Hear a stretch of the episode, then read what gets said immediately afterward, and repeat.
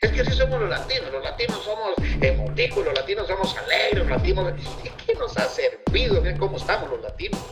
Si tú llegas a un país y simplemente quieres imponer lo que para ti es importante desde tu cultura, lo que a ti te hace falta en tu país, si yo voy a buscar y a comparar, lo que voy a hacer es sufrir. Ya nadie quiere contratar followers.